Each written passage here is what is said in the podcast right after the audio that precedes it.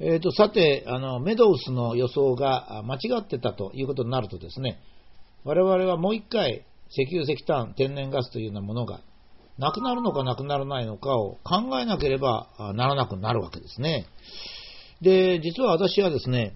え大学を出た時にちょうど石油ショックの頃でしたから、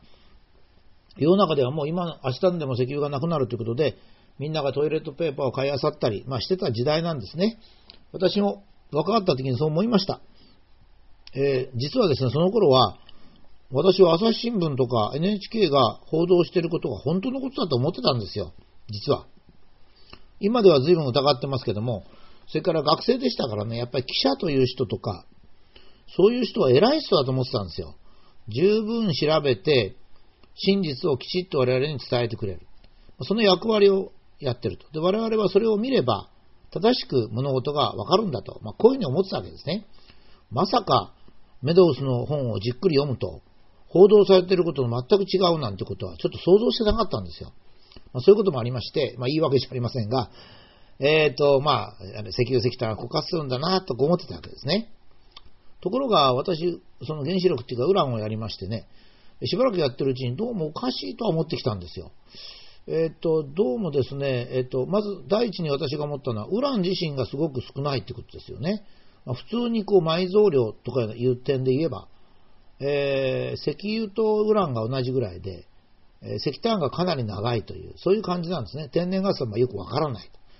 と。え、ですから、ウラン、原子力やったから資源がなくならないとかいうのは、最初からおかしいということは、まあ、最初の頃分かりましたからね。まあ、そういう点では、えっと、まあ、ちょっと疑い始めたと。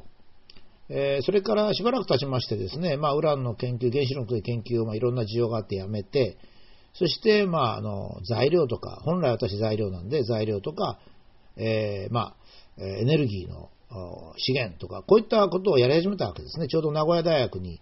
まあ、行った頃とか、柴原工業大学とか、こういった頃ですね。えー、そうしますとですね、えー、っと、ある私の先生が、恩師の先生がですね、え、武田先生は時々資源がなくなる、石油石炭がなくなると言ってるけども、どういう理由ですか？と、まあ、いうことに聞かれるようになりました。えっ、ー、と、普通の人ですとね、石油石炭天然ガスはなくなるというのが前提ですね。えー、誰が言ったの？って言ったらテレビが言ってるからと。まあ、これでいいんですけど、我々専門家同士ではですね、えー、テレビが言ってるっていうんじゃまずいんですよね。やっぱ自分があの計算してるとか、自分が調べたらっていうんじゃなくちゃいけないわけですね。人のことをただ受け売りするっていうんじゃ専門家じゃありませんから。そこでですね、もう一回私、いろいろその物事をひっくり返して、えー、資料を読んだり、えー、本を読み直したり、まあ、いろいろしたんですね。まあ、そうしましたら、前回話したみたいにメドウスのどうも話も違ってた。それから、えー、もともと石油が何年というものはどういうデータでできてるかって言ったら、これが全部石油会社なんですよね。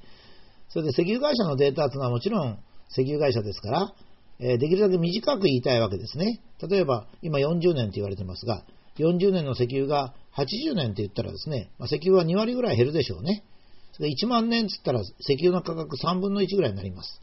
えこういうふうにですね、資源というのは、え少なく言わなきゃいけないんです。ということで、えー、と資源会社は、え今掘る、今見つかると間に合うというものをやると。例えば40年と言ってるのは40年後の石油は今から探して、見つかって試掘して試しに掘ってですね、それでその国、大体外国ですから、外国の政府の許可を得て、え、それからそこを囲って、アセスメント、環境アセスメントをして、必要あったら港を作って、それで工場を作って出すまで、製品を出すまで、まあ40年ぐらいかかるんですよ。ですから40年ということになるんですね。えー、1000年後の石油を掘ったら、え、1000年間その石油を掘るのに使ったお金の金利を払い続けて、もともと会社っていうのは1000年続きませんからね。今から1000年前の平安時代というのは今の今まで続いた会社ないんですから。ですから資源は絶対1000年にはならないんですよ。まあ、それで40年になるということも分かってきました。それから自分でもっと調べましたところ、どうも一番短くても8000年かなと。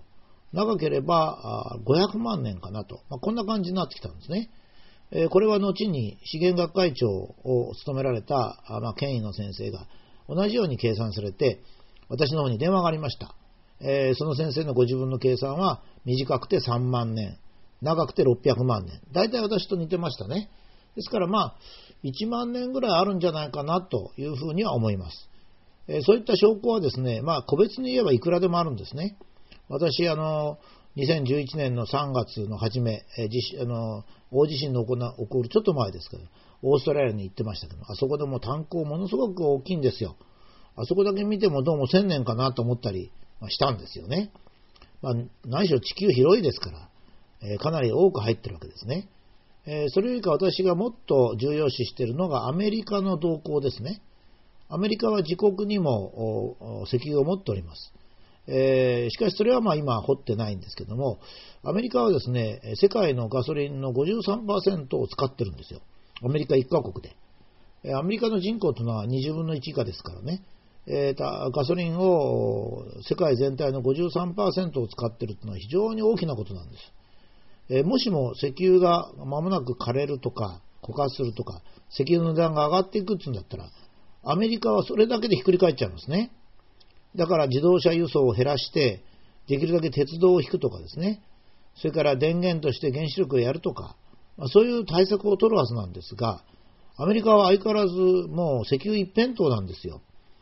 で、まあ、もちろん今ここでいう石油というのは石油、石炭、天然ガス、えー、シェールガスとか、えー、割合と使よく使われるもの、それからオイルシェール、あのオイルサンドとかですね、まあ、場合によってはちょっとメタンハイドレードぐらいまで。は視野に入ってるんですけど、まあ、従来型の資源ですね。まあ、こういったものをアメリカはですね、実は使、ジャブジャブ使ってるわけです。アメリカぐらい大きな国になりますと、もしも石油が枯渇してきますとですね、ひっくり返っちゃうんですよね。だってほとんどが、あの、石油を使ってるんですよ。もうそれが石油石炭がなくなりますとね、アメリカは輸送ができないだけじゃないんですよ。自動車に乗れないから買い物に行けませんから餓死しますしね。それからすごい寒い国ですから、えっ、ー、と、暖房がなくなりますと今度は投資します。そういうことをもう加味して暴動が起こりますよ。それを加味してですね、アメリカは今石油だけのあの国家を作ってるんです。奇妙なんですよ。日本はね、節電とか省エネとか言ってますけどね、アメリカはまあ少しは言ってますけど、え、今のままだったら本当にね、あの、国家はひっくり返っちゃうというね、それは日本があるんですから新幹線引いたりですね、それはいいんですけど、全然しないんですね。これはアメリカは極めて慎重に検討しています。今度は今問題になっている TPP と同じように戦略という点ではアメリカはすごいんですね。サウジアラビアとも十分に検討してます。その上で、どうもこれは石油があると、こう見てるんですね。日本で節電とか省エネルギーってやるのも悪くはありませんが、私はですね、アメリカを見てやるべきだと思うんですよ。アメリカが自動、あの、線路でも引き始めたら、えー、まあそうかと、少しは足りなくなってきたのかなぐらい思ってもいいわけですよ。そろそろ日本でもやろうかと。だけど、アメリカもやってないのにね、日本だけ省エネとかなんとか言うのはですね、これやりすぎなんですよ。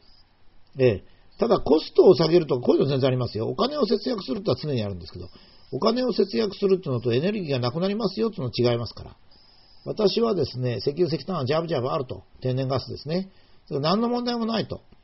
実はもうこれ、ないないと言ってるのはですね、いろんなあの石油会社の問題だとか、電力会社の問題があるんですね。えー、それにただ官僚が乗って、えー、日本人はどうせ考えないからいいやと。まあ、とにかく石油、石炭、天然ガスはないことにしとこうと。アメリカの情勢なんか、英語訳さなきゃわかんないんだと。まあ、こういうことでですね、まあ、日本だけが世界で省エネをしていると。まあ、こういうふうに言ってもいいと思います。えー、ですから、あの、ここではですね、石油、石炭がないということは嘘であると、まあ、いうふうに考えてもらったらいいんじゃないかと思います。